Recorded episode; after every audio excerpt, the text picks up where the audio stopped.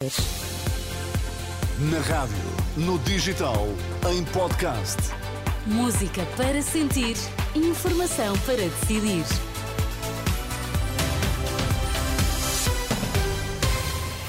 Notícias na Renascença com a Ana Rita Borda d'Água para já os destaques. Bom dia. Bom dia. Banco Alimentar contra a Fome recolhe quase 3 mil toneladas de alimentos nos últimos três dias.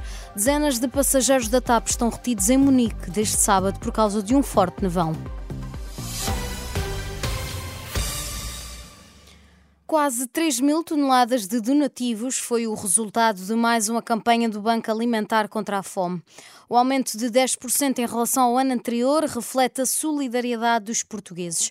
Quem o diz é Isabel Jonet, presidente da Federação Portuguesa dos Bancos Alimentares contra a Fome. Pedidas 2.292 toneladas de alimentos eh, pelos eh, bancos alimentares que estiveram em campanha, mas isto é uma impressionante expressão de solidariedade dos portugueses que, uh, apesar das dificuldades que muitas famílias vivem, não quiseram deixar de contribuir com alimentos ou sendo voluntários. Foi uma campanha muito, muito uh, expressiva e uma reiterada manifestação de solidariedade dos portugueses. Declarações de Isabel Jonet sobre a última recolha do Banco Alimentar que durou os últimos três dias. A campanha foi realizada em 2 mil superfícies comerciais de 21 regiões do país. Dezenas de passageiros da TAP estão retidos em Munique, na Alemanha, desde sábado por causa de um forte nevão.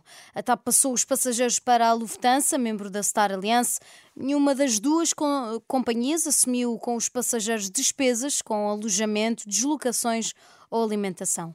A Renascença falou com uma das passageiras que está retida com o marido e um casal amigo na cidade alemã. Mas já são duas noites no hotel eu penso que talvez com alimentação, se, se calhar rondará os 400 euros, não andará muito longe.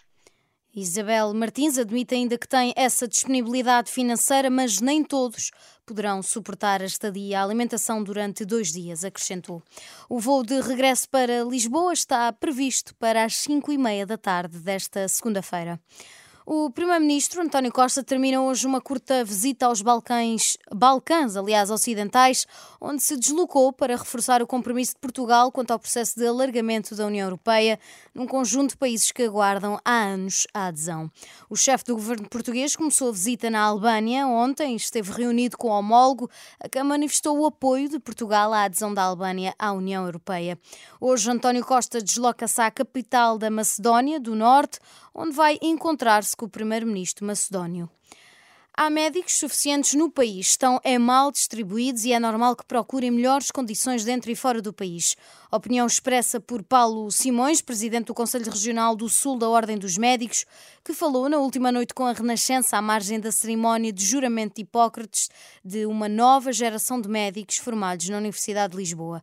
Para este cirurgião, há que ter serviços a sério e formadores a sério. Se queremos fixar os, jovens médicos no Serviço Nacional de Saúde, temos que criar condições, temos que ter serviços a sério, temos que ter formadores a sério.